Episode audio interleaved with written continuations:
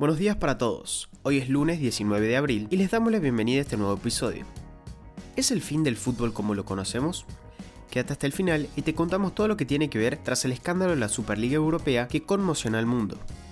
Mi nombre es Manuel Carrasco y esto es Primera Parada, un podcast de Publius Group. Nacionales, crisis educativa en el AMBA.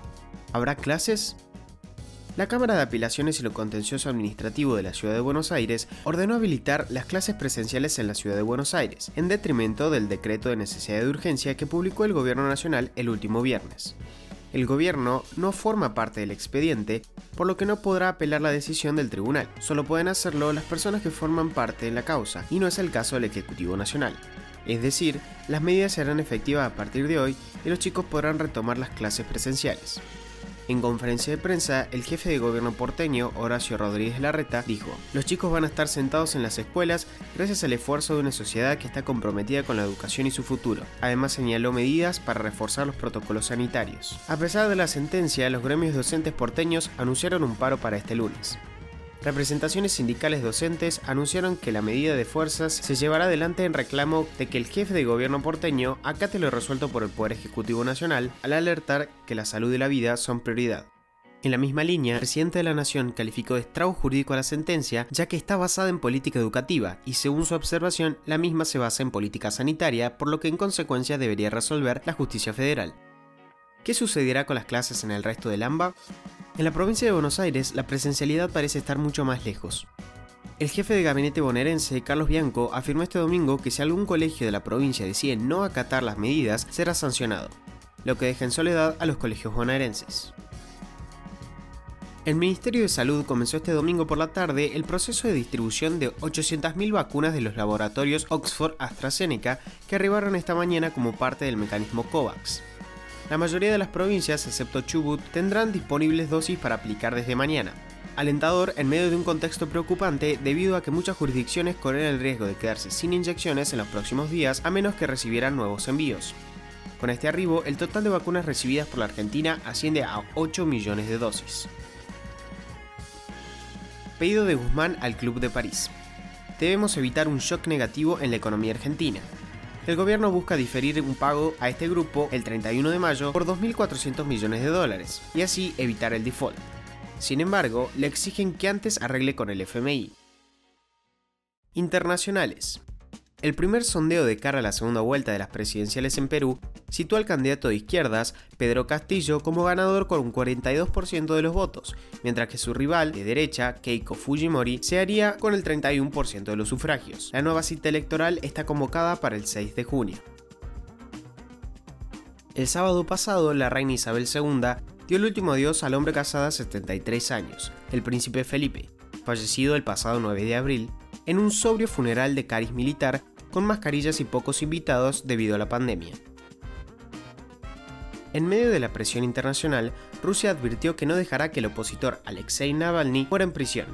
El opositor al Kremlin comenzó una huelga de hambre el 31 de marzo y su salud está en un estado crítico, según informaron sus médicos. El Partido Comunista de Cuba eligió este domingo a su nuevo comité central, tras el anuncio de su primer secretario, Raúl Castro, de dejar el cargo y un día antes de su reemplazo formal por el actual presidente del país, Miguel Díaz Canel. Alemania. Casi 70 detenidos en una violenta protesta contra las restricciones por el coronavirus.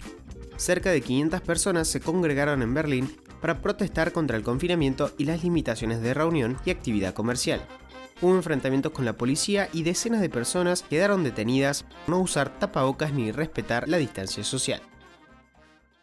Escándalo en el fútbol internacional. ¿Se acaban las ligas y la Champions como la conocemos? ¿Qué es la Superliga Europea y cómo afectará al resto del fútbol? Son dos equipos considerados fundadores de la Superliga, son Milan, Inter y Juventus por Italia, Arsenal, Chelsea, Liverpool, Manchester City, Tottenham y Manchester United por Inglaterra, Real Madrid, Barcelona y Atlético de Madrid por España. A esta flamante Superliga la jugarán 20 clubes por año. Serán estos 12 más otros 3 que serán invitados a la brevedad para sumarse como fundadores. Se habla de Bayern Múnich, Borussia Dortmund y PSG, mientras que habrá lugar para 5 plazas que se ocuparán teniendo en cuenta el rendimiento del año anterior en ligas locales. Muchos piensan en equipos tradicionales como el Ajax, Porto, Benfica y el Celtic. Todos los participantes se dividirán en dos zonas de 10, jugarán todos contra todos en formato ida y vuelta y luego clasificarán los primeros cuatro de cada grupo para jugar los cuartos de final, semifinal y final. La intención de los fundadores de la Superliga es seguir compitiendo en sus certámenes domésticos.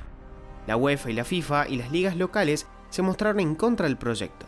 La FIFA y la UEFA amenazaron con excluir a los dos equipos fundadores de la Superliga de sus competiciones y preparan una denuncia en la que reclamarían entre 50.000 y 60.000 millones de euros.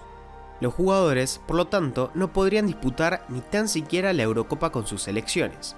La FIFA reaccionó a la creación de la Superliga con un comunicado urgente en la que expresó su desaprobación a una liga separatista europea cerrada. Además, el máximo organismo del fútbol mundial pide a todas las partes involucradas en debates acalorados que entablen un diálogo tranquilo, constructivo y equilibrado por el bien del juego y con espíritu de solidaridad y juego limpio. Ahora sí, los despedimos por hoy. Gracias por escucharnos. Compartí este episodio con tus amigos. Esperamos tus sugerencias en nuestro Instagram publius.com.ar o en nuestro Twitter publius-group. Los esperamos mañana en el próximo episodio de Primera Parada. Que tengan un muy buen día.